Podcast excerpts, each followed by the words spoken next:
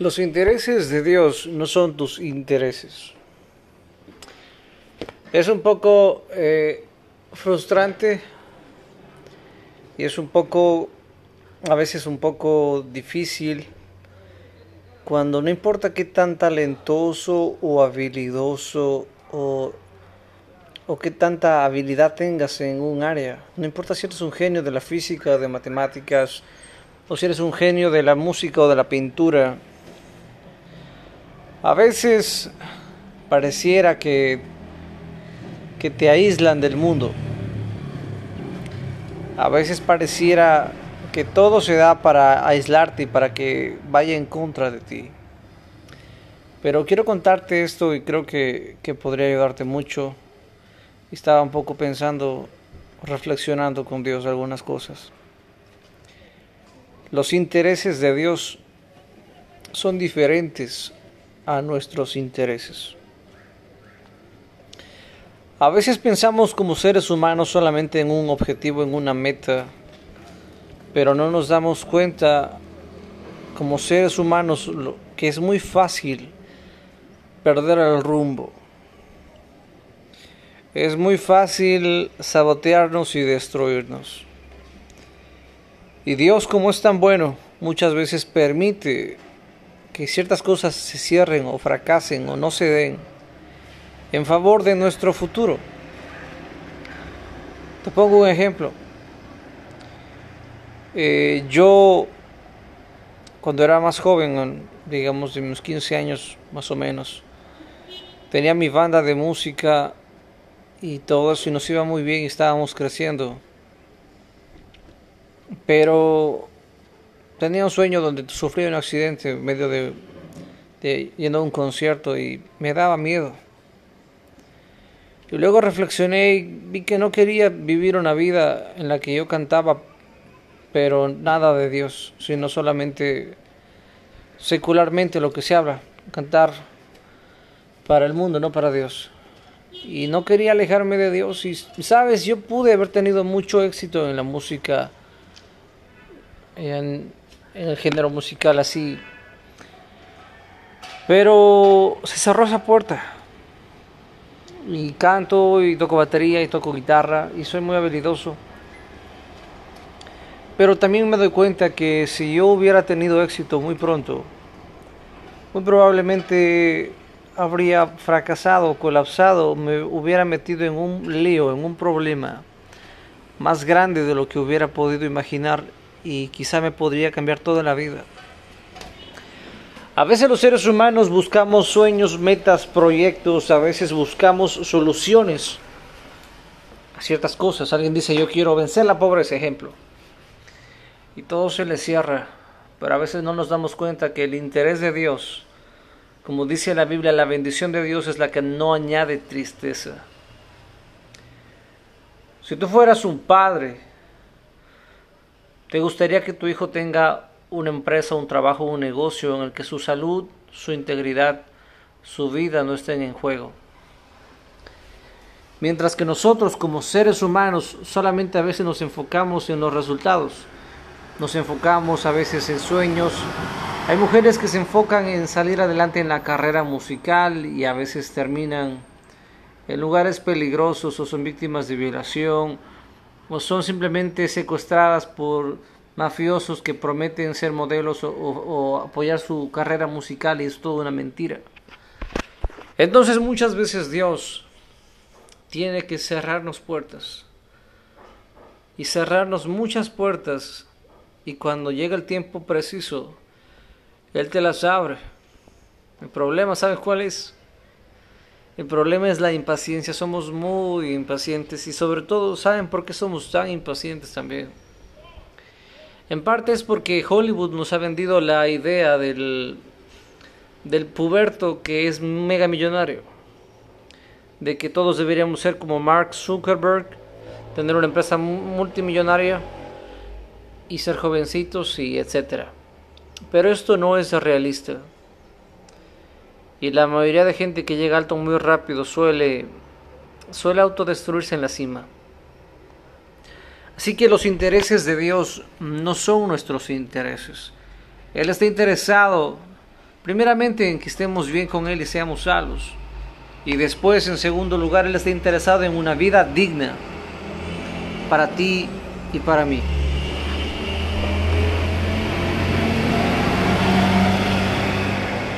Justamente ahora tiene que pasar un bus. en fin, Dios está interesado en que tú y yo tengamos una vida digna.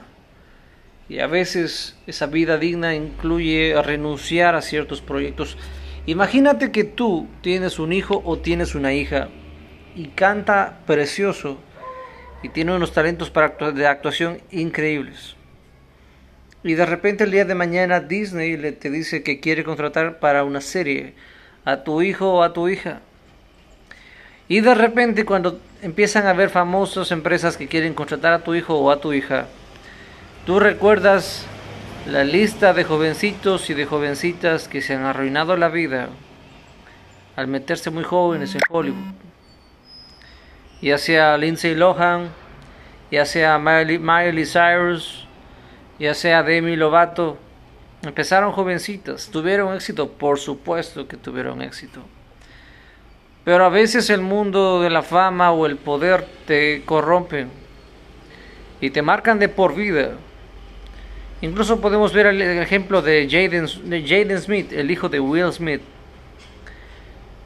Entonces Dios no quiere ese futuro para ti. Dios no quiere ese futuro para mí. Dios no quiere que seamos jóvenes, que tengamos mucho dinero, y no sepamos cómo vivir la vida y no sepamos cómo manejar cómo manejar todo ese dinero, todo ese poder que cae en nuestras manos. El poder hay que saberlo usar y si no lo sabes usar, el poder te usa a ti. Entonces, si te sientes frustrado, porque a veces yo también me he sentido frustrado, a veces me he sentido como el, como el camello. Les cuento ese chiste que dice que está un, un camello bebé con su mamá y le dice, mamá, ¿por qué tenemos jorobas? Dice, eso es para el agua en el desierto, nos ayuda a sobrevivir en el desierto. ¿Y por qué tenemos largas patas? Eso es para caminar largas distancias por el desierto. Mamá dice, ¿y por qué tenemos pestañas tan grandes? Eso es para que nos protege los ojos de la arena del desierto. Y el hijo se enoja y dice, entonces, ¿qué hacemos en un zoológico? ¿Qué hacemos encerrados aquí? Y a veces sucede eso. Personalmente, antes me emocionaba el, tema de, coincidir con ser alguien que llamarían superdotado. Pero ya no es interesante para mí eso, sino en qué lo uso. Y a veces, a veces, Dios sí me ha bendecido, pero a veces me he sentido un poco frustrado porque donde yo vivo o en el país donde estoy no hay mucha gente de la que yo pueda a veces tener amistad y aprender en su rama, ya sea en áreas. Y a veces me he sentido un poco aislado, a veces es un poco difícil. A pesar de que tú tengas talentos, habilidades, conocimientos, a veces no hay mucha gente de la que puedas aprender lo que quisieras aprender.